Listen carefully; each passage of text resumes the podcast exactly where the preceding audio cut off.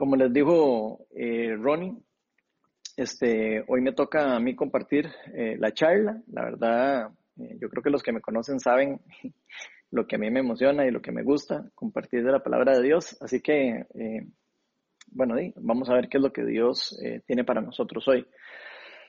Pero yo sé que más de algunos, algunos de los que están aquí tal vez no, no me conocen bien y no saben que, adicional de que soy pastor, soy ingeniero civil estructural, eh, soy socio de una empresa de ingeniería estructural y hace como, yo diría que hace como unos seis años, eh, de ahí el Señor me llamó para ser pastor, me llamó para, en una forma muy clara, para plantar esta iglesia, para plantar Viña Oeste. Y como ustedes podrían imaginarse, ¿verdad? Para un ingeniero estructural que de repente, eh, digamos que podríamos decir, escucha la palabra de Dios o siente que Dios lo llama, eh, para mí en ese momento fue como una locura, una locura total. Eh, tanto, tanto así, ¿verdad? Que pasó un montón de tiempo en el que yo le, de le comunicara a mi familia y a todos mis amigos acerca de ese llamado tan peculiar que Dios había puesto en mí, que me había dado de llamar a plantar. Eh, me costó mucho hablarlo con mi familia, con mis papás eh, y con todos, en realidad. Eh, yo empecé a estudiar teología este, desde que sentí el llamado de Dios, ¿verdad? Y empecé a leer bastante. y, y simplemente le creí, seguí el llamado de Dios y, como diría uno, me, tiré a la calle, ¿verdad? A, seguir lo que Dios realmente me estaba llamando a hacer. Y ustedes se podrán preguntar, ya, ¿por qué Ronald me cuenta esto? por, qué estaré contando esto? Pero vieran que yo les cuento esto porque de verdad yo cuando contesté ese llamado, cuando seguí ese llamado, yo no, yo no tenía atestado, yo no tenía eh, preparación, yo no tenía títulos, yo no tenía nada que realmente, eh, digamos, yo pudiera eh, justificar a otras personas de lo que Dios estaba haciendo a través y por medio de mí lo que quería hacer conmigo. Entonces, esto se los cuento porque ahora van a ver por qué, pero un día una persona durante eh, toda la etapa de la plantación, de, de, repente se acercó a mí una persona y me preguntó, Ronald, ¿vos tenés algún título, digamos a nivel pastoral o tenés algún título particular?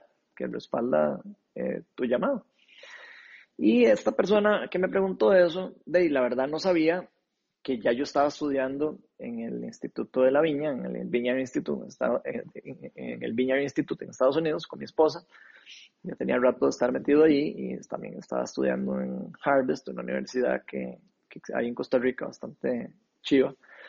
Y, también me estaba preparando eh, de, de forma personal eh, ¿Y por qué me llamó la atención esa pregunta? Uno se podría decir, eh, eh, tiene como razón, ¿verdad? La persona, pero vieran que a mí en ese momento me llamó un poco la atención. porque yo creo que la mayoría de nosotros, si nos ponemos a pensar, ¿verdad? Como que ponemos demasiado la atención en todo eso de los atestados, los títulos o los currículums que una persona tenga, que una persona pueda tener. De hecho, si ustedes lo ven, ¿verdad? Estamos acostumbrados en este mundo a que eso sea así, ¿verdad? Nos han acostumbrado a eso.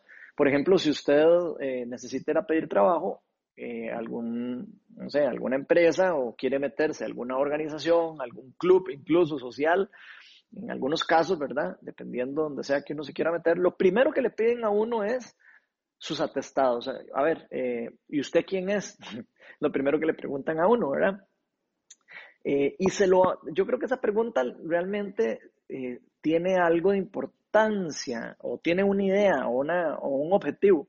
El ver si uno realmente se merece trabajar ahí o si se merece ser parte de esa organización o parte de ese grupo o parte de ese club social o como lo quieran eh, ver. Entonces, en realidad, este, creo que esa pregunta tiene que ver con eso, como si realmente nosotros nos merecemos eh, pertenecer a eso. Y este, incluso podríamos decir, en algunos casos, queremos saber si usted se merece ser parte de esta élite o de este, eh, no sé, grupo especial. No sé si, si, si se identifican conmigo con esto que les estoy diciendo, pero puede ser que a muchos de ustedes les haya pasado. incluso algunas personas descalifican por eso, por no tener esos atestados, por no tener ciertas eh, cosas que respalden, digamos, eh, lo que, de, eh, de, quiénes son, digamos, para cumplir ciertas expectativas de algunas personas o de algunos grupos particulares. Y vieran que yo siento que esto que ocurre, ¿verdad? No solo con el trabajo y con otras cosas, también ocurre con varias cosas relacionadas con el reino de Dios o con Dios y suelen ocurrir cosas similares a estas, porque estamos tan acostumbrados en este mundo, ¿verdad? Con estas reglas, ¿verdad? Eh, yo diría reglas de competencia, reglas de, no sé, de, de, ciertas reglas que creo yo que, que nos, nosotros mismos hemos inventado, ¿verdad? Y donde no necesariamente reflejan que una persona realmente es buena o no para algo que va a hacer. En el caso mío personal he visto casos de personas que no tienen atestados y llegan a ser muchísimo mejor que personas que tienen currículums de sobra. Eh, y creo que con el reino de Dios no es la excepción, ¿verdad? De esta regla.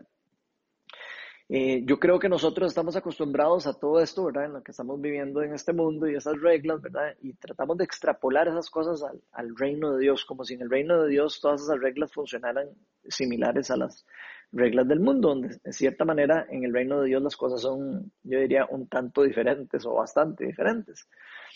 Primero que todo, el reino de Dios no es un club social, eh, en donde uno necesite cierto atestado, cierto, currículum o cierto nombre o cierta recomendación de alguien para ser aceptado.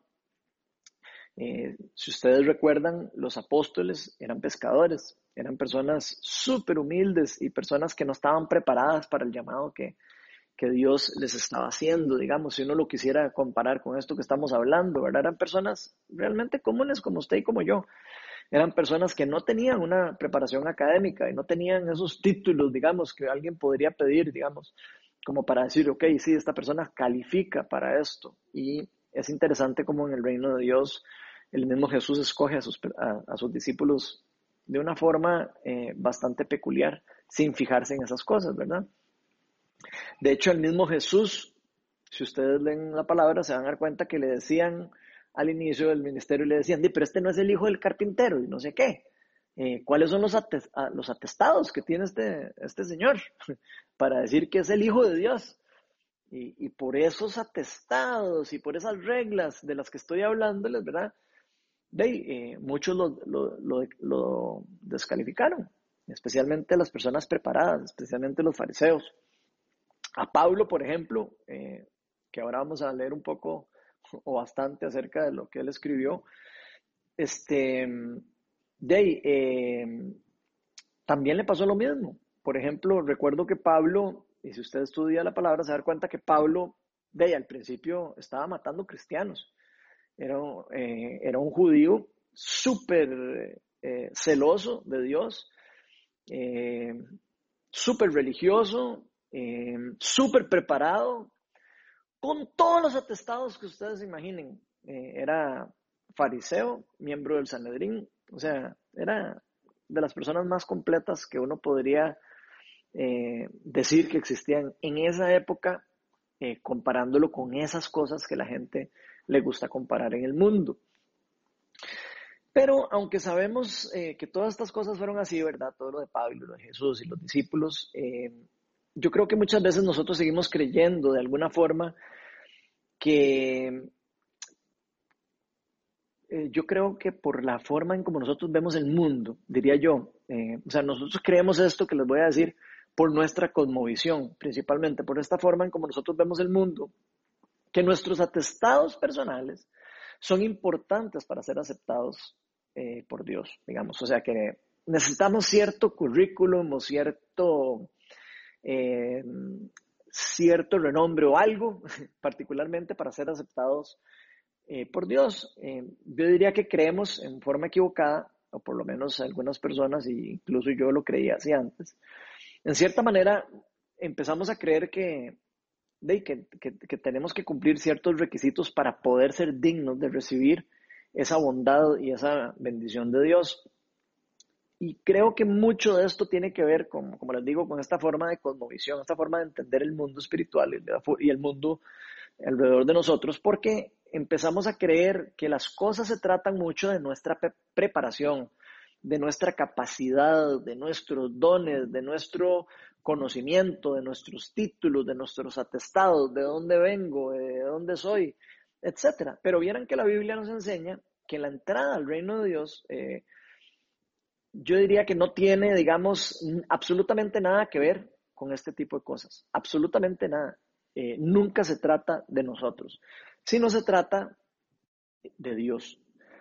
Y por eso la charla de hoy eh, decidí titularla Todo se trata de Cristo. Y me gustaría hacer una oración para invitar al Espíritu Santo para que nos guíe un poco acerca de lo que vamos a hablar hoy, porque siento que es importante.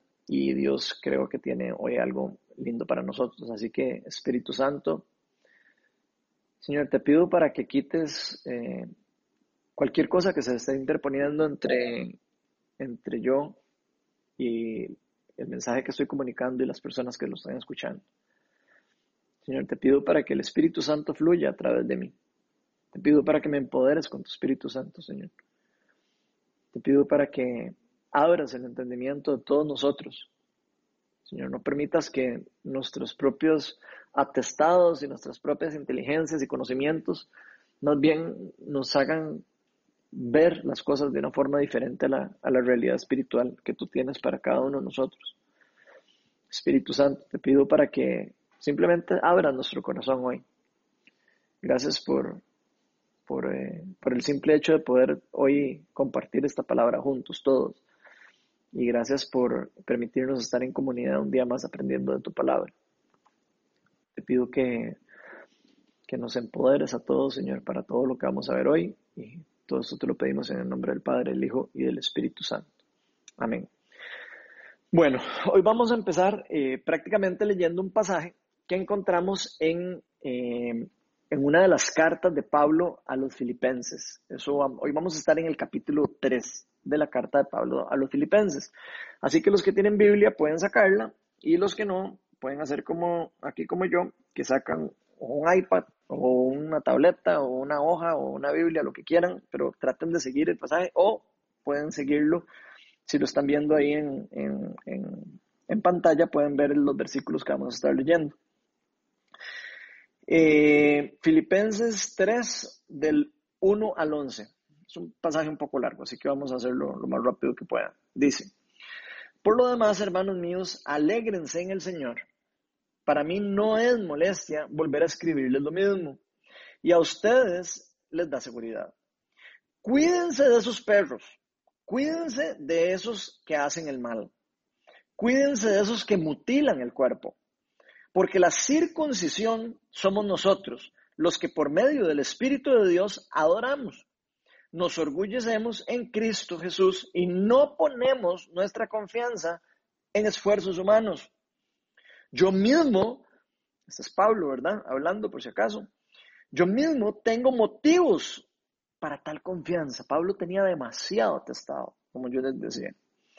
Si cualquier otro quiera tener motivos para confiar en esfuerzos humanos, yo más, circuncidado al octavo día, del pueblo de Israel, de la tribu de Benjamín, hebreo de pura cepa.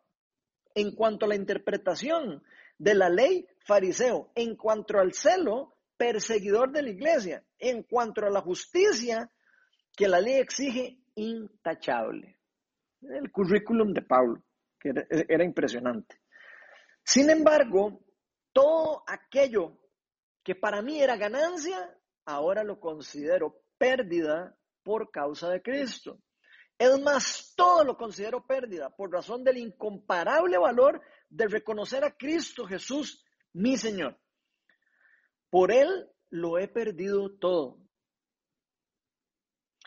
Y lo tengo por estiércol, a fin de ganar a Cristo y encontrarme unido a Él. No quiero mi propia justicia que procede de la ley, sino la que se obtiene mediante la fe en Cristo, la justicia que procede de Dios basada en la fe. lo he perdido todo a fin de conocer a Cristo, experimentar el poder que se manifestó en su resurrección, participar en sus sufrimientos y llegar a ser semejante a Él en su muerte. Así espero alcanzar la resurrección de entre los muertos. Entonces, hoy vamos eh, a ver, gente, por lo menos dos realidades que, que me parecen súper importantes acerca de lo que realmente es importante en nuestra vida espiritual o en nuestra relación con Dios. Y solo vamos a ver dos cosas hoy. Eh, vamos a concentrarnos en esas dos. La primera realidad que me gustaría que veamos es que no se trata de nuestro currículum, no se trata de nuestros atestados. Podríamos decir, no se trata de nosotros. Filipenses 3, del 2 al 6, dice lo siguiente, porque la circuncisión somos nosotros los que por medio del Espíritu de Dios adoramos, no enorgullecemos en Cristo Jesús y, nos ponemos, y, no ponemos nuestra confianza en esfuerzos humanos. Pongan atención en eso. Yo mismo tengo motivos para tal confianza. Pablo tenía cualquier cantidad, y ahí los dice uno por uno cuáles son los atestados que él tenía, para poder, digamos, rajar acerca de si él podía ser aceptado o no, si hubiera algún tipo de requisito para ser aceptado. Entonces, vemos que Pablo tenía un currículum impresionante. O sea, si aquí estuviéramos hablando de ingeniería estructural, Pablo era, pero lo, más galleta que existía. Eh, o sea, nadie tenía comparación en, el tipo de currículum que tenía. Si estuviéramos hablando de, de un profesor, era el profesor más galleta que existía. Entonces, hablando de fariseo, hablando de estudioso de la palabra y hablando de todo eh, encargado de, de, enseñar la palabra de Dios y todo, era de lo, de lo mejor que existía. Estudió con el mejor de los maestros del tiempo, Gamaliel. Así que Pablo tenía un currículum impresionante, más, un, currículum más impresionante de lo que muchos de nosotros juntos, todos podríamos rejuntar si juntamos todos nuestros dones y todos nuestros conocimientos y todas nuestras fuerzas. Pero oyeran que Pablo tenía muy claro que en el reino de Dios nada se trata de nuestro linaje, pero eso lo tuvo claro hasta mucho después. Al inicio pensaba que se trataba mucho acerca de todo esto y se esforzaba y toda su fuerza la ponía en poder construir esto, estos atestados y estas cosas que en algún momento llegó a decir lo que leímos hace un rato, llegó a decir todo eso no valía para nada al final de cuentas. Entonces, ¿qué significa esto de, nuestro linaje? Voy a pedirles que me pongan ahí el significado del linaje. Yo lo busqué en la nueva eh, lo busqué en la nueva, lo busqué en, el, en la Real Academia, y dice que el linaje es ascendencia o descendencia de una familia, o sea, los que están antes o los que están después, todo lo que tiene que ver con la parte de la familia. Ascendencia o descendencia de una familia, especialmente de algo, de una familia noble, digamos, o de algo noble. Entonces, vemos eh, el significado de eso por si ustedes no lo entendían. Filipenses 3 del, del 4 al 5 Vean que Pablo le está diciendo a los filipenses, yo mismo tengo motivos para tal confianza. Yo mismo tengo que respalde lo que yo realmente soy o lo que estoy diciendo o lo que voy a decirles. Prácticamente eso es lo que les está diciendo. Si cualquier otro cree tener motivos para confiar en esfuerzos humanos, yo más. yo más, o sea, no, ninguno de ustedes podría casi que rajar más que yo, es lo que está diciendo Pablo, si se tratara de rajar, aunque él tenía muy claro que no se trataba de rajar, ni se trataba, ni eso era lo más importante.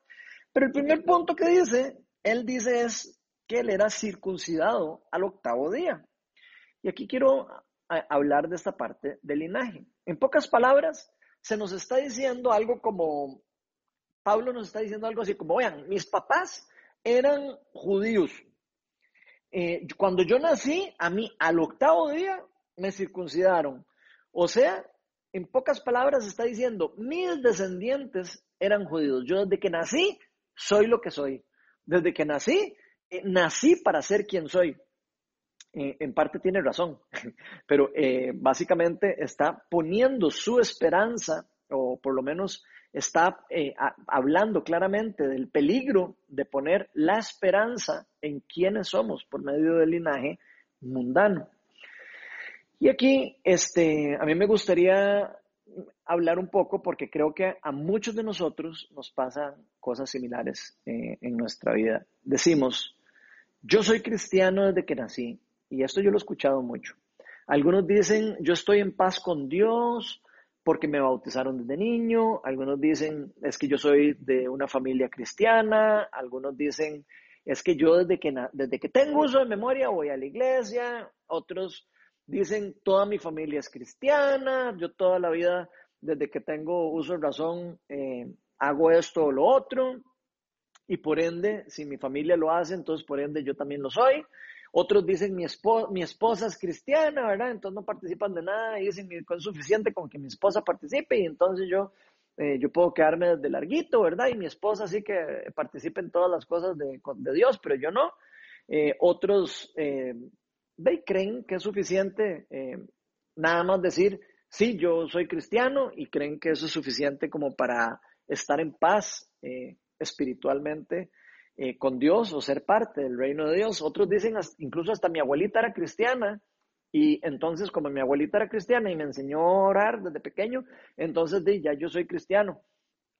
Eh, entonces ya yo, los, ya, ya yo lo soy por herencia, si lo quisiéramos ver de esa manera. Pero, ¿saben una cosa? Eh, algo que es bastante importante. En el reino de Dios no se trata de dónde venimos, ni quiénes son nuestros papás, ni si nuestra familia es cristiana o no es cristiana, o si nuestra familia es judía o no es judía, o si nuestra familia es creyente o no es creyente. Se trata de, si nosotros, más bien, en una forma personal, en una forma eh, individual, eh, tenemos una relación íntima, genuina y verdadera con Dios. Nadie en este mundo puede hacer algo por mí, digamos, para yo eh, recibir algo de Dios que no sea dado para mí. O sea, Cristo puede darme a mí ese regalo, pero ninguna otra persona puede por sus propias cuentas regalarme o heredarme el reino de Dios, porque es algo personal, es algo que se hereda eh, no por el linaje, no por la sangre, es algo que se hereda espiritualmente cuando nosotros le entregamos nuestra vida a Cristo. Se trata de si nosotros, en una forma personal, tenemos a Jesucristo en nuestro corazón. Es algo muy personal, no es algo que se puede eh, como experimentar por rebote familiar o, rebote eh, de algún amigo, lo que sea. Por supuesto que algo nos puede empujar a, llegar a, a encontrarnos con Cristo.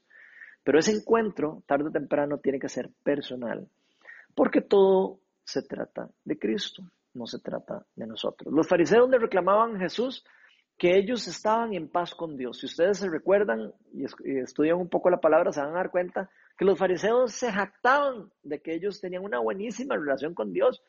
Claro, eran súper estudiosos, sabían que eran judíos, sabían que venían de descendencia eh, de, Abraham, ¿verdad? Y creían que prácticamente por ser nietos de Abraham, o bisnietos o tatarabisnietos, como lo quieran ver. Entonces ya eso les daba eh, un linaje especial o, les daba carta blanca para poder entrar en el reino de Dios, donde realmente eh, Jesús particularmente los enfrentaba con eso. Les decía particularmente totalmente lo contrario. Jesús los enfrentaba con una importante realidad Jesús les decía que un linaje, digamos, de sangre no es una garantía para entrar en el reino de Dios. Vean lo que dice Juan 8, del, 39 al 40, y después del 44 al 45. Dice, nuestro padre es Abraham. Estos son los fariseos hablándole a Jesús. Nuestro padre es Abraham, replicaron. Si fueran hijos de Abraham, esto es Jesús hablando, harían lo mismo que él hizo. O sea, Ustedes pueden ser hijos del que quieran, pero no están actuando como el que dicen ser hijos. Harían lo mismo que él hizo. Ustedes, en cambio, quieren matarme.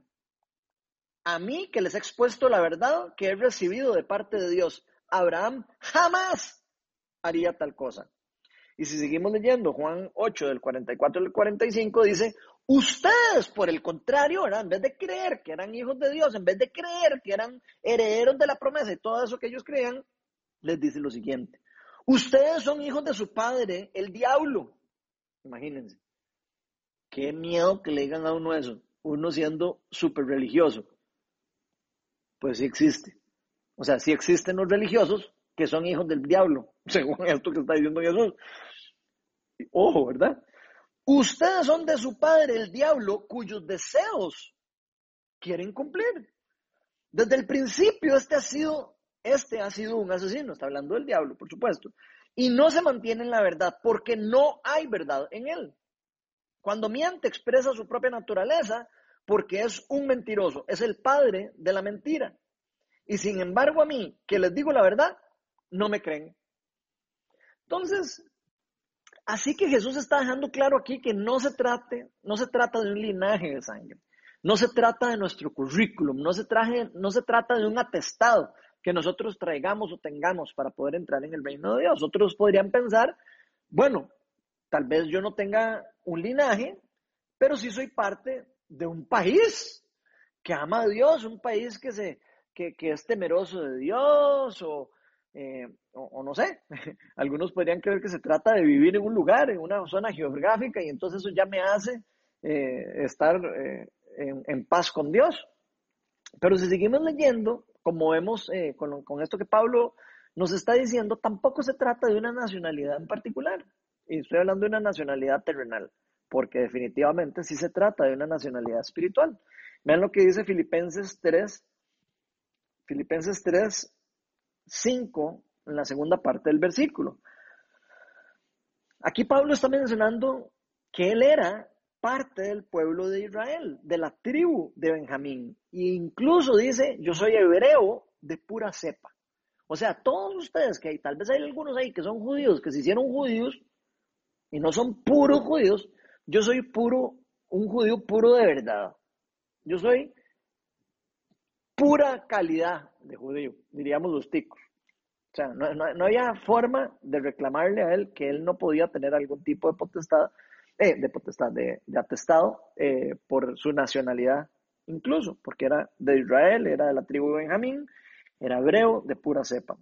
Y yo creo que algunos de nosotros podríamos creer que solo por el hecho de que nosotros vivamos en un país, en un lugar particular, de hecho, si usted le pregunta a la gente, la gente habla de que Costa Rica es un país cristiano, pero entonces hay mucha gente se hace de creer de que porque vive en un país cristiano o que vive en un país donde muchas personas creen en Jesús, ya los hace herederos del reino o ya los hace eh, eh, totalmente eh, dueños del regalo divino que Dios tiene para cada uno de nosotros en forma individual. Pero la triste realidad es que nosotros podemos ser de cualquier país, podemos ser de cualquier lugar, podemos ser hebreos de pura cepa, podemos ser ticos de pura gallo pinto, como usted lo quiera ver. Podemos ser del pueblo de Israel, podemos ser de Costa Rica, podemos ser de Estados Unidos, podemos ser donde usted quiera, pero esas cosas absolutamente no tienen ningún valor delante del reino de Dios. Si nosotros no aceptamos a Jesucristo como nuestro Señor y como nuestro Salvador, es algo que ocurre en nuestro corazón. Y si no hay algo que ocurre dentro de nuestro corazón, lamentablemente nosotros no seremos parte del reino de Dios. Algunas otras personas creen que el reino de Dios se obtiene por medio de la lógica, por medio de mi capacidad intelectual o por mi inteligencia o por el conocimiento incluso de la palabra o incluso por nuestras propias capacidades o dones naturales y, eh, eh, digamos, capacidades que tengamos para entender o para o para discernir eh, cosas espirituales. Pero Pablo aquí particularmente nos están dejando bastante claro que tampoco se trata de estas cosas, tampoco se trata de qué tan inteligente es usted o yo, o qué tanto usted sabe o no sabe. No se trata de su inteligencia, ni de su conocimiento, ni de su capacidad. Vean lo que dice Filipenses 3, del 5, la tercera parte. O sea, no solo se trata, no se trata ni del país, ni el linaje, ni de la inteligencia, ni todo esto. Filipenses 3.5, la tercera parte dice, en cuanto a la interpretación de la ley fariseo, ¿qué más preparación teológica podría tener alguien que Pablo? En esta época, por lo menos en la que está escribiendo Pablo esta carta, ¿verdad? Él era, como les dije, fariseo, tenía prácticamente el título más importante que alguien podía tener en cuanto a la ley. Fariseo era miembro del Sanedrín, o sea, era parte de la élite o del grupo más eh, élite que existía respecto a la interpretación de la ley judía. Y eso no era un, montón de personas, eh, era un grupo pequeño de personas las que formaban parte de esto. O sea, para llegar a ser fariseo se tenían que saber la ley de memoria. Y para ser miembros del Sanedrín tenían que ser sobresalientes en eso que estaban haciendo. Entonces, los fariseos tenían una gran capacidad intelectual. Eso ninguno que estudia la palabra lo va a poder negar. Eran personas mucho más inteligentes de lo que nosotros creemos cuando lo leemos en la Biblia. A veces decimos, es que los fariseos eran brutos. Eh, eh, cuidado con creer que los fariseos eran tontos. Los fariseos eran muy inteligentes, eran muy preparados. Y precisamente el poner esa peculiaridad de atención en esa inteligencia, en esa capacidad, fue precisamente lo que les causó a ellos el peor problema que les pudo haber causado para poder eh, entrar, digamos, o tener esa comunión con el Dios vivo, con Jesús, que les caminó a la pared, no lo pudieron reconocer. Ellos se sabían de memoria las escrituras y, como les dije, era un requisito para ellos aprenderse los cinco primeros libros de la Biblia para tan siquiera poder ser fariseo. Entonces las personas estudiaban desde pequeños para poder ser fariseos. Y si no podían ser fariseos, se hacían otra cosa, otra profesión. Entonces, imagínense lo importante que era esto para esta época, llegar a ser fariseo. Era algo muy importante, era una élite bastante importante. Entonces, esto que Pablo está presentando aquí sí era un currículum de verdad. Y ni qué decir, ¿verdad? Eh, lo que, el, esto de llegar a haber sido miembro del Sanedrín, ¿verdad? Como les digo, no todo, no cualquiera, no cualquier fariseo podía llegar ni siquiera llegar a ser miembro del Sanedrín. Y eso era en esta época ser como de lo más alto, de lo más alto, de lo más alto, de la clase social más alta. Eso es lo que significa en esta época, para que por lo menos lo pongamos en contexto. Entonces, si vemos todo esto, es importante como entender o aclarar que todo esto es muy bonito, pero para Dios, o Dios nos dice básicamente en su palabra y en todo lo que nos enseña, es que el reino de Dios no se trata de nuestra propia inteligencia. El reino de Dios no se trata de qué tan inteligentes seamos usted y yo, no se trata de, nuestra capacidad intelectual para entender o para eh, incluso para eh, leer la palabra ni para interpretarla. O sea, no se trata de lo que ocurre en nuestra mente ni de lo que ocurre en nuestra cabeza, sino se trata de lo que ocurre en lo más profundo de nuestros corazones. Y eso es lo que realmente importa. Vean lo que dice Proverbios 3, 5. Dice la palabra de Dios lo siguiente, confía en el Señor de todo corazón y no en tu propia inteligencia. Eso es uno de los consejos que probablemente dio Salomón, que fue eh, probablemente el que escribió este libro de los Proverbios. Y ahí ponerle atención porque la verdadera sabiduría, eh, creo que muchos tenemos un concepto equivocado acerca de lo que es la verdadera sabiduría. La verdadera sabiduría no se obtiene por medio del conocimiento personal, como muchos de nosotros estamos acostumbrados en este mundo. Más bien esta sabiduría que viene de Dios se obtiene como un resultado de tener un encuentro personal con Jesús, un encuentro personal con Dios. Se trata de entrar en una relación personal con Él, dejando que el Espíritu de Dios sea el que nos revele y nos aclare y que nos enseñe absolutamente todo acerca de la verdad de su Evangelio, acerca de la verdad de quién es Él. Salmo 111, de versículo 10, en la primera parte del versículo dice, el principio de la sabiduría es el temor del Señor. O sea, vean qué increíble. El principio de toda sabiduría es el temor del Señor. Y, aquí no quiere decir ese temor de que, uy, hay que tenerle miedo a Dios. No, está hablando que el principio de toda sabiduría es tener respeto a Dios. Es el respeto de saber de que Dios es más inteligente que nosotros, que Dios sabe absolutamente todo. Fue nuestro creador, fue el que hizo el universo. No hay nadie en el universo, si lo quisiéramos ver así, más inteligente que Dios. No hay nada que se le escape a Dios. Y nosotros nunca podemos creernos más inteligente que Dios. De hecho, cuando pasa eso, hacemos que el ego en nosotros no nos permita ver la verdad del Evangelio, del evangelio y lo que Él tiene para nosotros. Yo les, eh, les hago la pregunta, ¿cuántas personas en este mundo son brillantes, pero nunca llegan a conocer la verdadera libertad que Dios vino a pagar por nosotros por medio de Jesucristo? ¿Cuántas personas eh, que usted conoce son personas que usted diría, esta persona es brillante, o sea, eh, en la parte intelectual es impresionante, pero eh, les hace falta lo más importante que es entrar en una relación con nuestro Señor Jesucristo. Yo no sé si alguno de ustedes sabe quién es William James Sidis. Williams James Sidis. Eh, esta es una persona que probablemente muchos de ustedes no sepan ni quién es. Este William James Sidis no es nada más y nada menos que de las personas más inteligentes que han existido en el mundo. Y voy a ponerles un video muy rápido eh, para que vean un poco acerca de quién es antes de continuar. Vamos a contarte la historia de William James Sidis, un ciudadano estadounidense con orígenes ucranianos. En su momento se le consideró el hombre más inteligente del mundo al sacar 200 puntos en la prueba de cociente intelectual. Nació en 1889 en la ciudad de Nueva York. Su madre era doctora y su padre era filósofo y psiquiatra. Ya de pequeño mostraba que tenía una gran inteligencia, ya que dominaba muchos idiomas y se le daban realmente bien las matemáticas. Aprendió a hablar a los seis meses. Con ocho comía solo y al año y medio ya era capaz de leer el periódico. Con siete años inventó una lengua propia mezclando diferentes idiomas. Y no solo eso, ya tenía escritos dos libros uno de anatomía y otro de astronomía.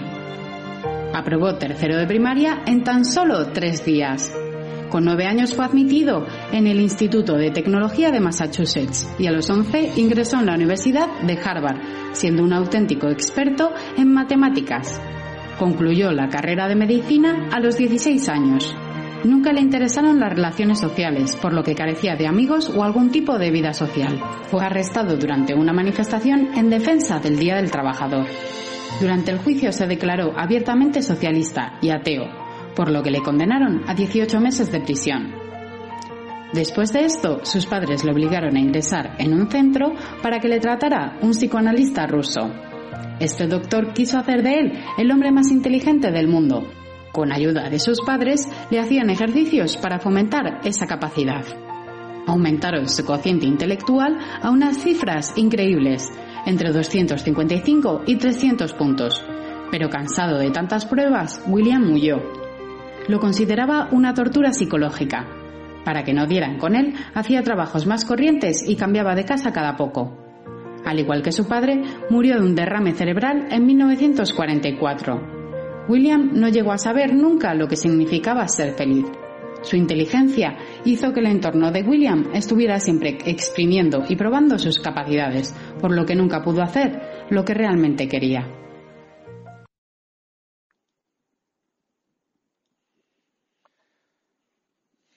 Ok.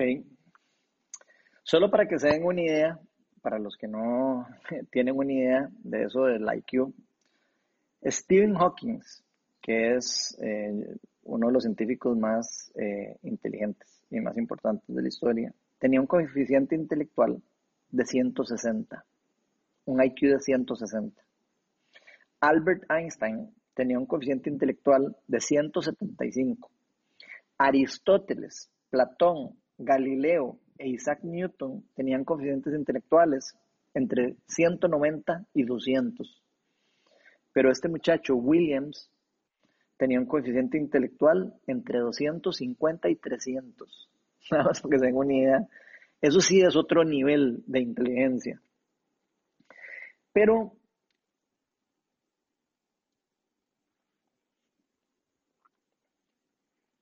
¿algunos de ustedes sabían que él existió? Pregunto. O sea, ¿algunos de ustedes habían escuchado el nombre de esa persona? Una persona tan brillante y tan inteligente.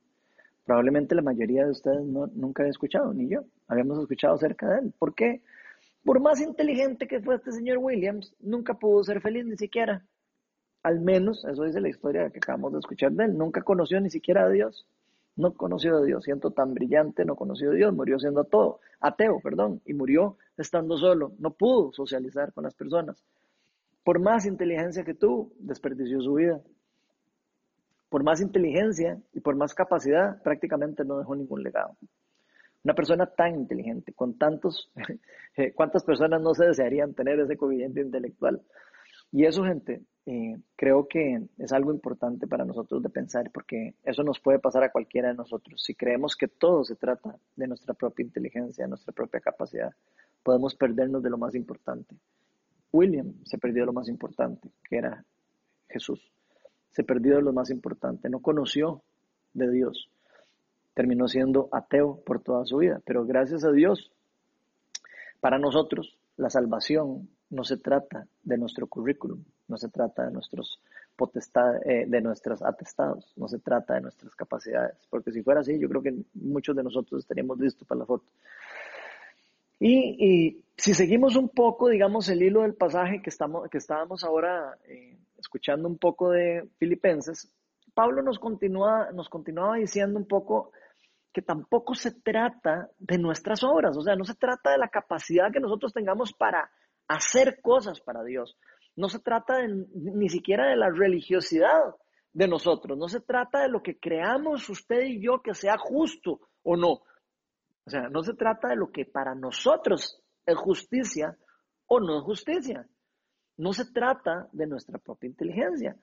Filipenses 3:6 dice el mismo Pablo, en cuanto al celo, está hablando del mismo, yo fui perseguidor de la iglesia. O sea, si estamos hablando de celosos y de religiosos, yo fui el más religioso y el más celoso. Eso es lo que le está diciendo. Si, nos damos cuenta, la primera parte de la vida Pablo, yo diría que es el mejor ejemplo de lo que puede llegar a ser una persona religiosa que no tenga a Cristo en su corazón. Y si se ponen a ver, su religiosidad, esa religiosidad, ese celo que tenía Pablo eh, por Dios, ¿verdad? Eh, incluso lo llevó a cometer crímenes en contra de Dios mismo. ¿Qué quiere decir esto? Que Pablo, dejándose llevar por su inteligencia, por su intelectualidad, por lo que él creía que era justicia, por lo que él creía que era bueno, por lo que él creía que era malo, incluso estaba persiguiendo a los cristianos, estaba persiguiendo a la iglesia del mismo Dios que él creía que estaba siguiendo. Imagínense cómo la inteligencia de los hombres puede engañarnos a tal punto de ir hasta en contra del mismo Dios que estamos siguiendo o que queremos seguir. Es el mejor ejemplo de una persona religiosa que no tiene a Jesucristo en su corazón. Hasta que, por supuesto, Dios tuvo misericordia de él y tuvo un encuentro sobrenatural con él. Dios tuvo un encuentro sobrenatural con Pablo. En ese momento eh, le decían Saulo, Saulo. Y tuvo misericordia de él, tuvo un encuentro cara a cara con Cristo y eh, con el Cristo resucitado, Pablo no, eh, no, no, no, tal vez sí conoció a Jesús de, de, vista, digamos, tal vez, no, no, está claro en la palabra, pero lo que sí sabemos es que el encuentro que él tuvo con Cristo fue con el Cristo ya resucitado. O sea, Pablo tuvo un encuentro con Jesús cuando ya él había resucitado entre los muertos.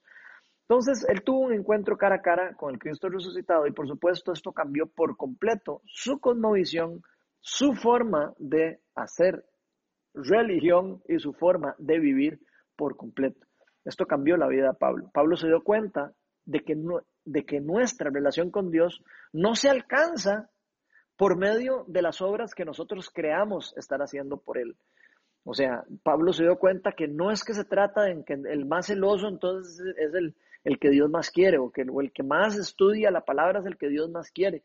No se trata de eso, se trata de, más bien nuestra restauración, esa restauración que Dios quiere darnos eh, a nosotros, nuestra restauración con Dios, se alcanza únicamente por medio de la obra redentora de, nuestro Señor Jesucristo, el Hijo de Dios. Y eso es lo, más importante que nosotros podamos entender. Pablo llegó a entender este concepto de una forma tan profunda. Pablo llegó a entender este concepto tan, a un nivel tan profundo en su corazón que posteriormente escribió, escribió en su carta hacia los Gálatas lo siguiente que les voy a leer. Vean lo que escribió en Gálatas 2.16. Acuérdense que Pablo era una persona súper religiosa, eh, eh, era judía, y ponía la fe demasiado en, en seguir la ley, en, en, en, estar dentro de la ley moral, incluso la ley que había puesto Dios. Vean lo que dice Galatas 2.16. Sin embargo, al reconocer que nadie es justificado por las obras que demanda la ley, o sea, nadie es justificado por seguir la ley o por cumplir la ley, sino por la fe en Jesucristo, también nosotros hemos puesto nuestra fe en Cristo Jesús. ¿Para qué? Para ser justificados por la fe en Él y no por las obras de la ley, porque por estas nadie será justificado. Vean lo profundo que esto tuvo que haber calado en el corazón de Pablo, que él pudo entender el concepto más importante de la salvación. Por lo que Pablo nos termina diciendo que tampoco se trata de cumplir reglas, tampoco se trata de cumplir todo un conjunto de leyes o un conjunto de cosas religiosas o mandamientos o leyes morales. No se trata de eso para poder obtener esa justificación delante de Dios. Filipenses en el capítulo 3, en el versículo 6, en la, en la segunda parte, luego Pablo dice, en cuanto a la justicia que la ley exige, yo, soy, yo era intachable o soy intachable. Entonces vean todo lo que está Pablo hablando al respecto de todo esto. Pablo era una persona totalmente devota a Dios, como podríamos entenderlo por su nivel de, de, estudio y de prácticas religiosas, eh, siendo fariseo y, miembro del Sanedrín. En cuanto a su comportamiento moral, el mismo Pablo podía rajar. O sea, imagínense lo, lo, lo increíblemente devoto que era él, que puede rajar de poner en el currículum esto que él está diciendo. en cuanto a la justicia de la ley, intachable. ¿Quién de nosotros puede decir eso hoy en día? Difícilmente ninguno de nosotros pueda decir que somos intachables delante de la, de la ley moral de Dios, porque estoy seguro que todos cometemos errores.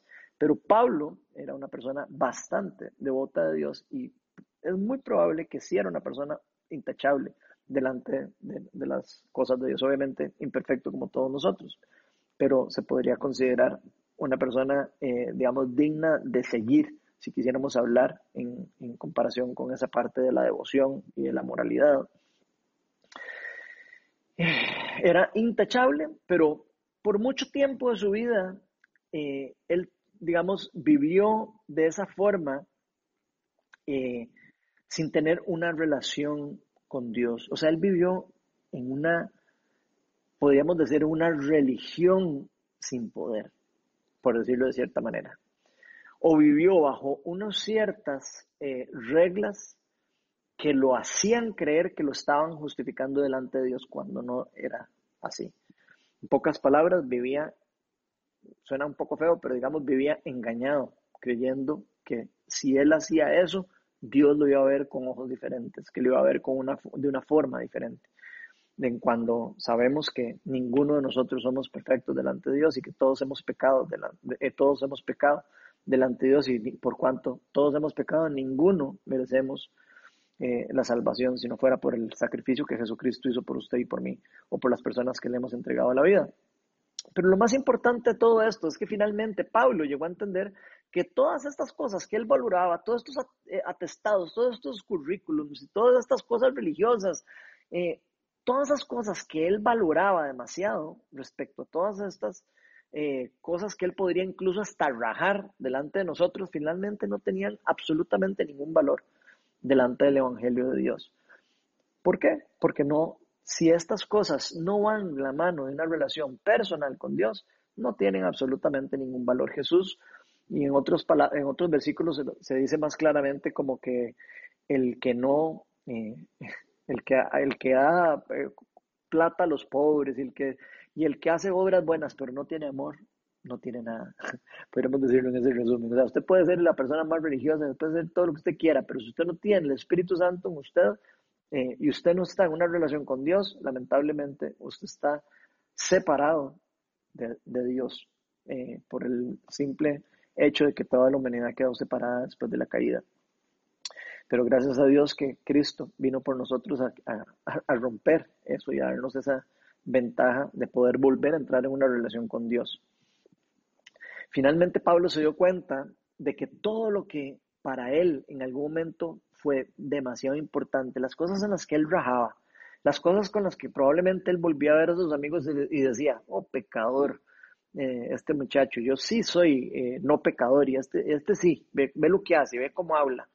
Eh, que por cierto, hay muchas personas que lamentablemente, religiosamente, son así, tienden a comparar el error detrás de otros y no tanto en lo que, lo que está ocurriendo en el corazón de cada uno de nosotros.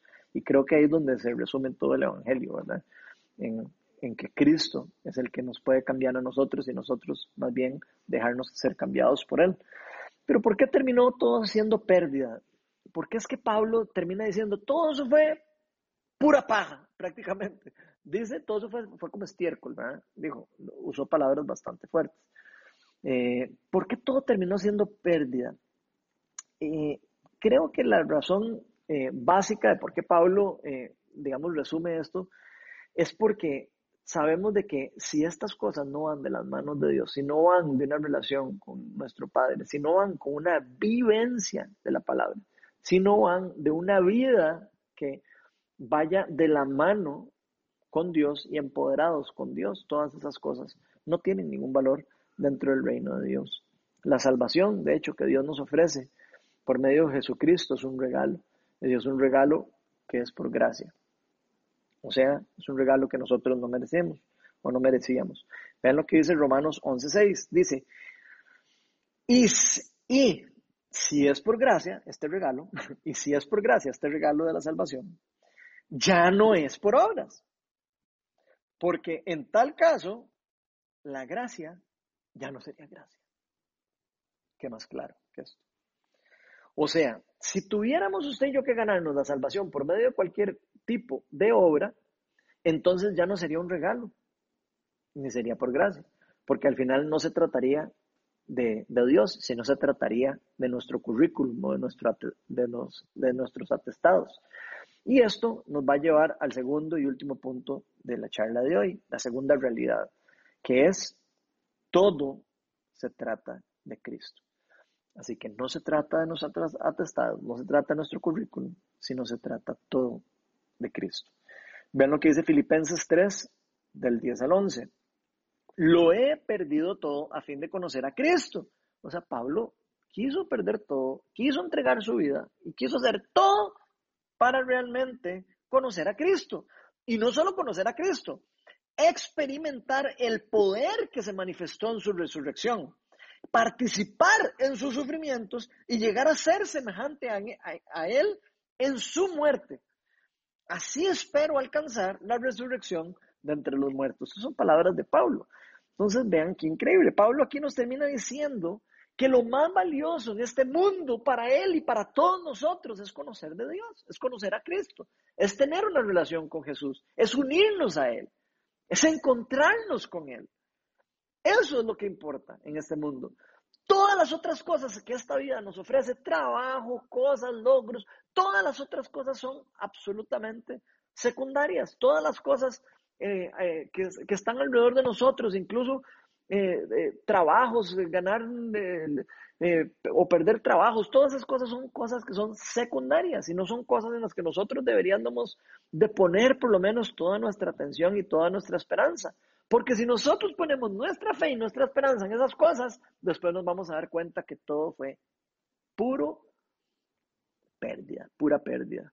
Como dice Pablo, al final pura paja. Todo se va a desvanecer si uno pone la fe en esas cosas. De hecho, Pablo usa un vocabulario bastante fuerte cuando lo compara en, en Filipenses 3.8 de la siguiente manera. Dice, es más, todo lo considero pérdida por razón del incomparable valor de conocer a Cristo. Estoy en Filipenses 3.8. Dice, todo lo considero pérdida por razón del incomparable valor de conocer a Cristo Jesús mi Señor. Por, por Él lo he perdido todo y lo tengo por estiércol a fin de ganar a Cristo. ¿Qué más claro? Que es algo que no vale absolutamente nada. Y vieran que a mí me pasó, yo sé que los que ya han escuchado varios de mis charlos, que ya me conocen, saben que a mí me pasó por mucho tiempo eso en la vida. Por mucho tiempo yo le daba mucha importancia a, esas cosas, igual que muchos de nosotros le damos todavía ciertas importancias a esas cosas. Eh, importancias a lo que las personas pensaban de mí, importancia de que si tenía título o no tenía título, importancia de que si tengo el atestado o no tengo el atestado, importancia que si soy digno, si no soy digno para otra persona de hacer algo para Dios, o si soy aceptado por un grupo, por unas personas. Yo le daba mucha importancia a eso. Y ahora me doy cuenta que todo eso es puro, casi estiércol, como dice Pablo. No sirve absolutamente nada el si pertenezco a una sociedad, a, una, a, un tipo de, a un tipo de élite, a un grupo especial. Eso no tiene absolutamente nada de valor. Lo que sí es importante es saber de que somos hijos de Dios, que somos herederos y coherederos del trono de Cristo y que pertenecemos, pertenecemos a un linaje que ya no es de sangre, sino es un linaje que viene espiritual y heredado por medio de lo que Cristo hizo por nosotros en la cruz. Yo me preocupaba de si iba a ser aceptado por alguna gente, por algunos amigos, pero por supuesto después de conocer a Cristo, eh, me di cuenta que todas esas cosas que el mundo nos vende a todos nosotros, porque nos las vende a todos y muchos de nosotros caemos en la trampa, no tienen absolutamente nada de valor eh, porque no sirven nada más que para levantar los egos de nosotros, para hacernos creer más que los demás y alimentar nuestro egoísmo. Para eso sí puede servir todas esas cosas. Pero cuando uno tiene un encuentro con Dios, cuando alguno de nosotros tiene un encuentro con Cristo resucitado, como el que tuvo Pablo, es muy parecido cuando alguien encuentra un tesoro o algo que se le perdió. No sé si alguna vez a usted se le ha perdido algo de valor y lo encuentra. La felicidad que usted eh, eh, recibe cuando encuentra eso. Jesús lo explica muy bien esto en Mateo 13:44. Ven lo que dice. Él hace un ejemplo con esto. Dice, el reino de los cielos es como un tesoro escondido en un campo. Cuando un hombre lo descubrió, lo volvió a esconder. Fue y lo tapó rapidito para que nadie lo vea. Y, lo y lleno de alegría fue y lo vendió todo. Vendió todo lo que tenía y compró ese terreno, ese campo. Eso es lo que ocurre cuando una persona tiene un encuentro con Dios encuentra el verdadero tesoro. ¿Y qué es lo que hace? Vende todo lo que necesite vender para mantener ese tesoro a su, a su alcance, para tenerlo en mano. Puede vender, eh, eso puede implicar dejar muchas cosas. Para poder vender, eh, comprar ese terreno, esta persona vendió todo, dice. Ahora, no literalmente quiere decir eso, pero sí significa que vamos a tener que morir a muchas cosas para poder disfrutar de lo que el reino de Dios, el tesoro, el reino de Dios quiere ofrecernos a nosotros todos los días de nuestra vida. Cuando uno encuentra un tesoro, el resto de las cosas tienen mucho menos valor para uno. Casi que se los puedo garantizar. Usted se encuentra un tesoro de algo y todo lo demás empieza a ser secundario para uno. Todo lo demás empieza a ser pérdida. Y uno empieza a darse cuenta, incluso como le pasa a este muchacho, de que es mejor venderlas y quitárselas de encima. Y si fuera necesario, poder adquirir ese lugar a donde está el tesoro, o si, si fuera que está en un lugar, ¿verdad? Sabemos que el reino de Dios no está en un lugar particular, pero la parábola que usa Jesús para esto es linda por, porque eh, muestra cómo tenemos que desprendernos de las cosas para, para realmente, si estamos interesados en el reino, ¿verdad? Esta persona dijo, vendo todo por el reino y, y compro ese terreno. Tal vez más de uno de nosotros tenemos que hacer eh, cambios en nuestra vida o cosas en nuestra vida para decir, yo quiero seguir el reino de Dios, yo quiero entrar en el reino de Dios, yo quiero seguir a Jesús, yo quiero realmente experimentar este reino y ese tesoro que Él tiene para mí. Y tal vez para esas cosas vamos a tener que morir a muchas otras que tal vez nosotros estamos atesorando de primero. Y me encanta esa parábola eh, porque el que encuentra ese tesoro hace absolutamente todo lo que tenía que hacer para dejárselo. Y nunca quiso perderse la oportunidad. Ojalá que usted y yo no nos perdamos la oportunidad de experimentar el reino de Dios. Pablo también menciona aquí algo que me parece demasiado importante. Él dice en Filipenses 10, en la, Filipenses 3.10, perdón, en la segunda parte, que si hay algo importante para nosotros en esta vida, y quiero que, que pongan atención a esto, es el experimentar el poder que se manifestó en la resurrección de Jesucristo. Eso es algo demasiado importante. En verdad, cuando nosotros o alguno de nosotros realmente experimenta el poder del Espíritu Santo, el poder, el amor de Dios y cuando uno empieza a experimentar lo que realmente significa el Evangelio, que es algo verdadero, que es algo genuino, que es algo que transforma, que es algo que nos cambia y que es algo realmente valioso, es donde realmente nosotros empezamos a ver la obra de Cristo hecha manifiesta en nosotros. podemos empezar a ver cómo nuestra vida empieza a cambiar, cómo nuestra vida empieza a ser transformada por el Espíritu de Dios, no por nosotros, sino empieza a ser cambiada por el mismo Espíritu que habita en nosotros. Porque ya empieza a dejar de ser una teoría, ya empieza a dejar de ser como algo estudioso, como algo de que sí, sí, está la teoría, ¿verdad? De Jesús y no sé qué. Empieza a dejar de ser teoría y empieza a ser algo, empieza a ser algo que sí empieza a ser práctico, algo que empieza a ser una experiencia para cada uno de nosotros. Eh, incluso ya deja de ser una mera historia una mera herencia familiar y empieza a ser una, una nueva forma de vida, una, forma, una nueva forma de ver las cosas acerca del mundo que nos rodea. Incluso esto es una obra del Espíritu Santo y es parte de la gracia de Dios eh, y de su poder, ¿verdad? Y esto es algo que nunca se trata de nosotros, siempre se va a tratar de Cristo. Y vean lo que dice Mateo 22, 29.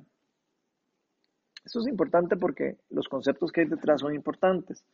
Vean lo que dice Jesús en Mateo 22, 29. Dice, Jesús les contestó a, los fariseos, ustedes andan equivocados porque desconocen las escrituras y desconocen el poder de Dios. Wow. Le está diciendo a las personas más preparadas, más inteligentes en la ley de Dios, o la gente más preparada, les está diciendo, ustedes desconocen lo que se saben de memoria. Y no solo desconocen eso, sino desconocen el poder de Dios. qué, qué, fuerte, qué fuerte, pero creo que nos puede pasar también a nosotros. Y aquí es donde Jesús le dice a los fariseos, vean, con toda esa inteligencia, usted puede ser como, como Williams, ese mae que tiene 200 o tenía 200, 300 de IQ. Usted puede ser más inteligente, usted puede ser el mae o, la persona más galleta en el mundo. Usted puede tener una gran, una gran capacidad de intelecto, una gran capacidad de acción, una gran capacidad de, de un gran currículum usted puede tener. Pero aún así, usted puede estar completamente equivocado acerca de las realidades del reino de Dios. Y Jesús le dice a los fariseos que a ellos les pasó porque ellos desconocían, desconocían las escrituras y desconocían el poder de Dios. Y qué fuerte, porque muchas veces nosotros creemos que entender de Dios o conocer de Dios es simplemente leer la palabra o ir a la iglesia o no, no, no, eso es algo más profundo que ocurre en el fondo de nuestro corazón. Como les dije hace un rato, esto no ocurre en la cabeza, no es algo que se trata de inteligencia ni intelectualismo, es algo que ocurre en nuestro interior de nuestro corazón, es algo que transforma. Y por eso es muy importante tener, creo yo, al menos un equilibrio un equilibrio bastante sano entre la palabra de Dios y la vivencia con Dios. Eh, yo creo personalmente que ninguna de esas dos son excluyentes. Aunque todos sabemos, por supuesto, que la palabra de Dios es la única fuente infalible, ¿verdad? Es la única fuente inerrante de, de, la verdad, nunca puede ir separada de la vivencia genuina del amor y del poder del Espíritu Santo, del amor y del poder y de la guía del Espíritu Santo. No pueden ir separadas. Una sin la otra no es completa. No existe la palabra verdadera y llena y fuerza y vivencial que no esté acompañada de una experiencia eh, vivida, genuina con el Espíritu de Dios. Si el Espíritu de Dios habita en uno, por supuesto, ¿verdad? Entonces, eh, es muy importante ese equilibrio, porque podría quedarse meramente en el campo intelectual y se, lo, se podría volver algo, eh, algo como, como meramente de conocimiento, en lugar de no volverse algo que realmente estamos viviendo y experimentando, algo genuino y algo verdadero.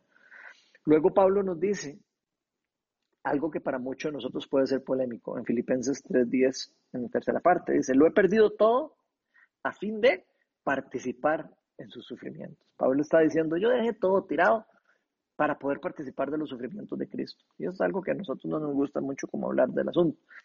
Pero muchas de las cosas que nosotros eh, veíamos importantes o incluso que nosotros poníamos mucho la atención en nuestra vida, eh, como, por ejemplo nuestro confort, las cosas de estar cómodos, las cosas de, de, sentirnos bien, sentirnos protegidos, de poner la esperanza en cosas que no son, eh, particularmente el reino de Dios. Eh, ahora vamos a ver, cuando somos de, eh, parte del reino de Dios, vamos a tener que dejar muchas de ellas atrás. Y, esto no es algo que le guste a muchas personas escuchar o que se les predique. Pero es la verdad, muchas de las cosas eh, que nosotros vivimos vamos a tener que dejar, dejarlas atrás para poder experimentar la verdad y la, la llenura del reino de Dios.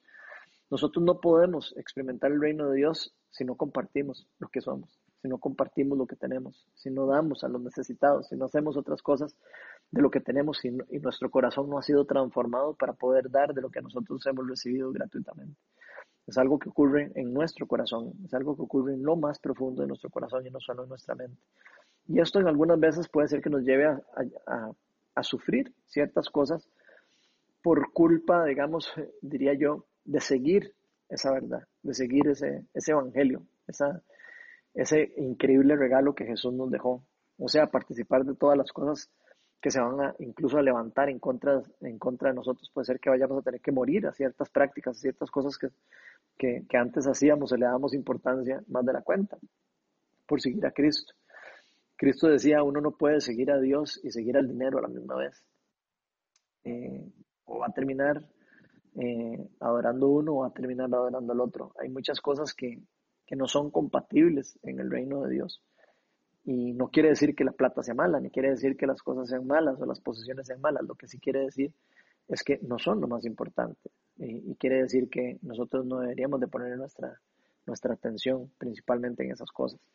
Entonces, muchas veces eh, ese tipo de pensamiento va, a hacernos ir en contra de la corriente del mundo y, probablemente nos lleve por caminos en donde vamos a pasar por diferentes tipos de sufrimientos como los que experimentaron Jesús y los apóstoles y los discípulos de los discípulos de los discípulos de los apóstoles a lo largo de su vida. Ellos tuvieron que dejar muchas de sus comodidades, dejaron un montón de cosas, incluso terminaron dando su vida por Cristo. Ellos tuvieron que sufrir en ciertas, en ciertas partes de su vida por, por predicar la verdad, por predicar el Evangelio. Y no se asuste si usted predicando el Evangelio tenga que sufrir algunas consecuencias, como persecución o otro tipo de cosas que nosotros podemos experimentar por el simple hecho de seguir el llamado que Jesús nos dijo. Jesús nos dijo, cuando los persigan, recuérdense que a mí me persiguieron primero y que no los persiguen a ustedes, al que están persiguiendo a mí. Porque la realidad es que ir en contra eh, del reino de las tinieblas no es fácil. O sea, cualquiera que, que tiene un poco de lógica en su cabeza podrá decir, puña, el mundo se rige la mayoría por, el, por la corriente del reino de las tinieblas, ¿verdad? Así que si nosotros no somos del reino de las tinieblas, si somos del reino de los cielos el reino de la luz, ¿verdad? De Jesucristo, por supuesto vamos a estar caminando en contra de corriente, vamos a estar remando en contra de la fuerza del mundo. Y eso va a ser algo cansado. Y el que diga que remar en contra de, de corriente no es algún tipo de sufrimiento, eh, de, eh, tal vez no sabe lo que es sufrimiento, pero yo creo que el, el simple hecho de tener que remar todo el tiempo en contra de la corriente del mundo ya es un tipo de sufrimiento, ya es un tipo de, de cosas que tenemos que nosotros vencer con el poder del Espíritu Santo, porque por nuestra propia fuerza no vamos a poder aguantar ese tipo de, digamos, de presión que viene por medio del reino de las tinieblas también es algo que va a ser cansado, algo que va a ser difícil y algo que nos va a sacar de nuestro confort. Pero la Biblia es clara y nos dice que no importa cuánto usted tenga que remar en contra, no importa cuánto usted sufra, no, no importa incluso que usted crea que todo está en contra suya y que todo le esté pasando en contra y que todo por seguir a Dios está ocurriendo cosas que pareciera que están eh, destruyendo las cosas que antes nosotros teníamos.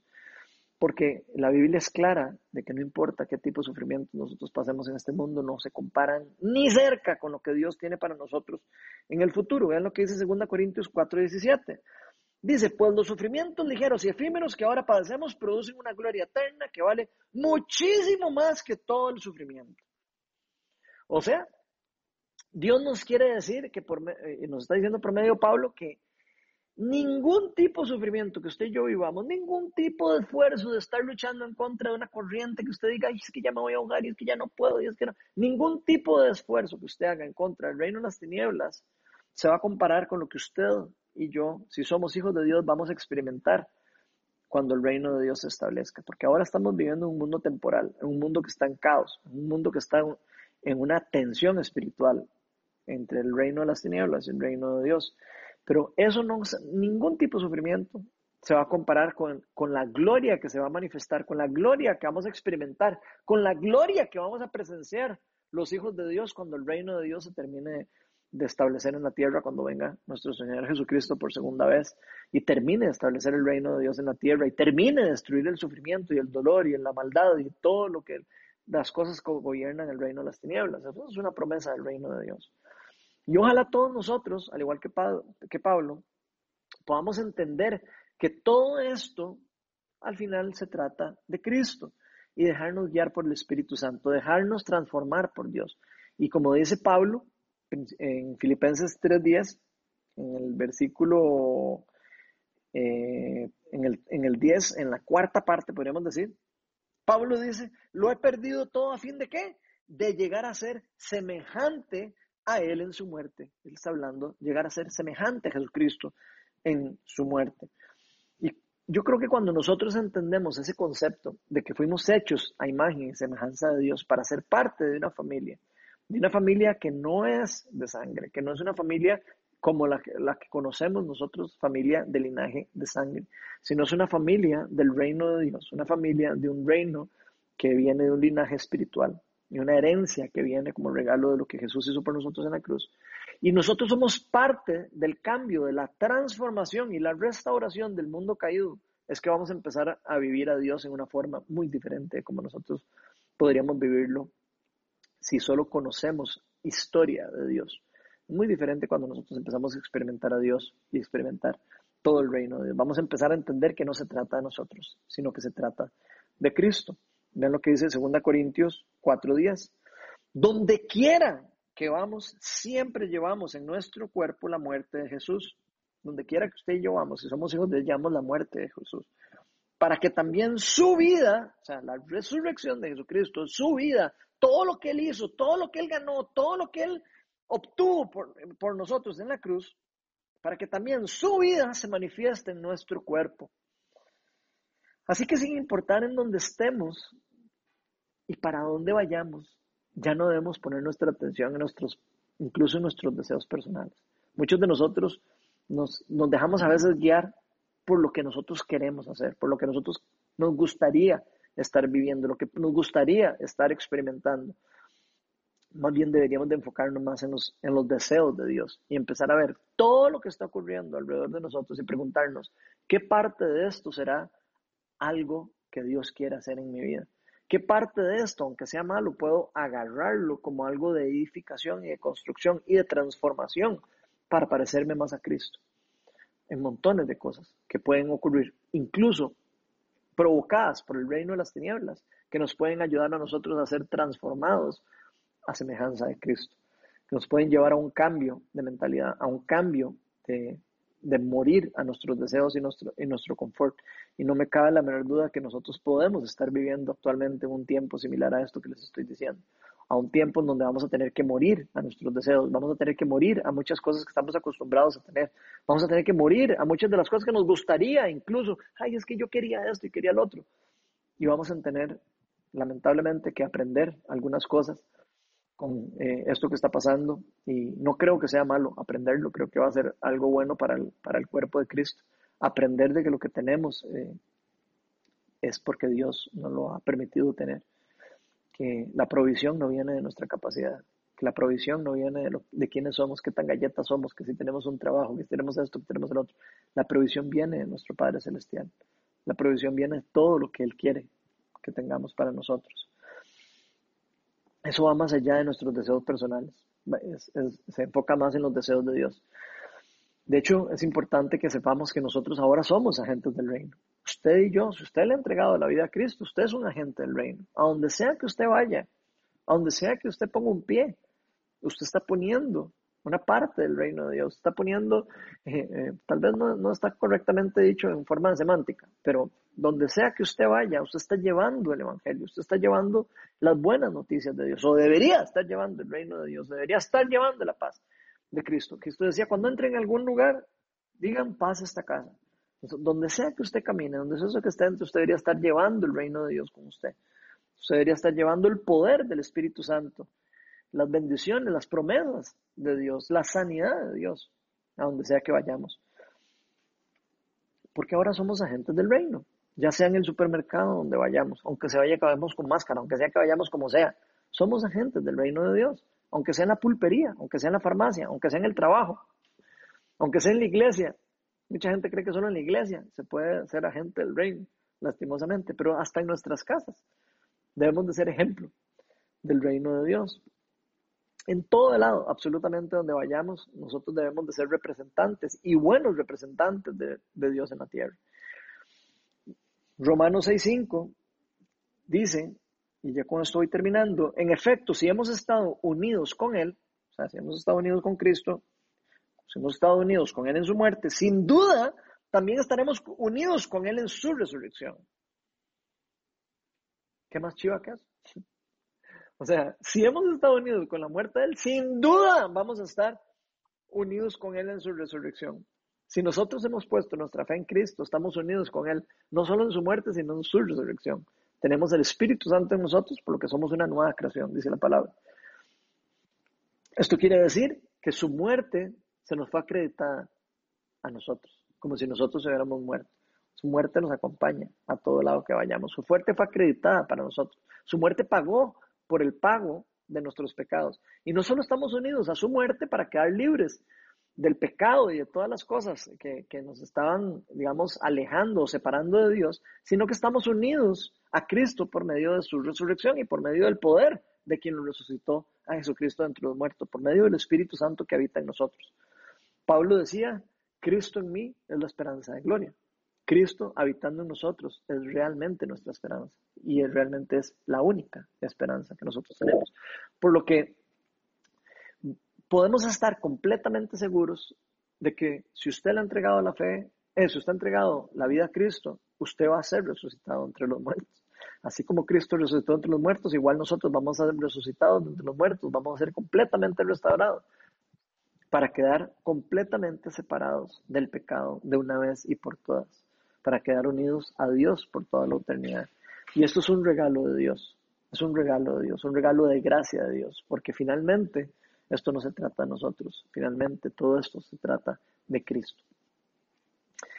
Y yo no sé si alguno de nosotros hemos estado viviendo nuestra vida poniendo eh, la mirada en nuestro currículum, la mirada en nuestras capacidades, en nuestros atestados, en nuestros dones, en nuestra propia inteligencia. Puede ser que algunos de nosotros hemos estado enfocados en eso. Pero si este es nuestro caso, o este, si este es su caso, o el mío, creo que ya es hora de que hagamos un cambio. Porque finalmente no se trata de que podamos hacer, de qué podamos nosotros hacer por Dios. Esto no se trata de que usted y yo podamos hacer para, para Dios o por Dios. Se trata de lo que Dios hizo y de lo que Dios puede hacer por nosotros. Porque finalmente, como les digo, no se trata de nosotros. Todo se trata de Cristo. ¿Y saben qué? Ya es hora de poner la mirada en lo que verdaderamente es importante. Ya es hora de poner nuestra mirada en Jesús.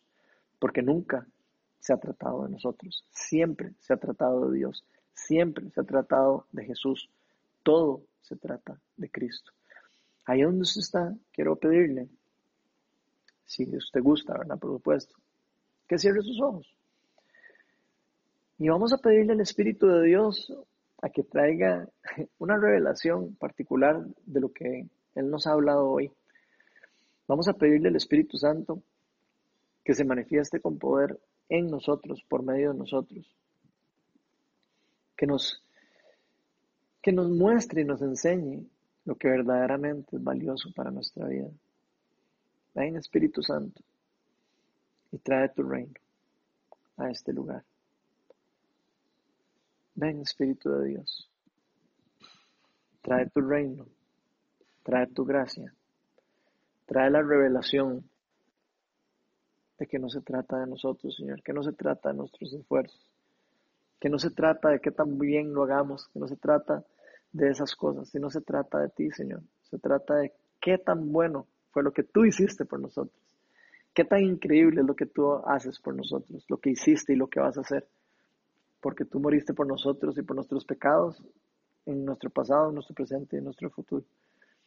Y Señor, yo quiero darte gracias porque gracias a ti es que tenemos ahora vida, gracias a ti es que tenemos vida en abundancia. Así que Espíritu de Dios, te pido para que desciendas con poder en este momento, en este lugar, en cada una de las personas que están escuchando este mensaje. Y yo quiero invitarlo ahí donde usted tiene sus ojos cerrados, ahí donde usted está meditando, usted está pidiéndole a Dios que le abra su corazón, usted le está pidiendo a Dios, Señor, aquí estoy con todos mis problemas, con todas mis broncas, con todas mis debilidades. Aquí estoy delante de ti, Señor. Y necesito realmente de tu guía, necesito realmente de tu, de tu poder, necesito realmente de tu, de tu amor.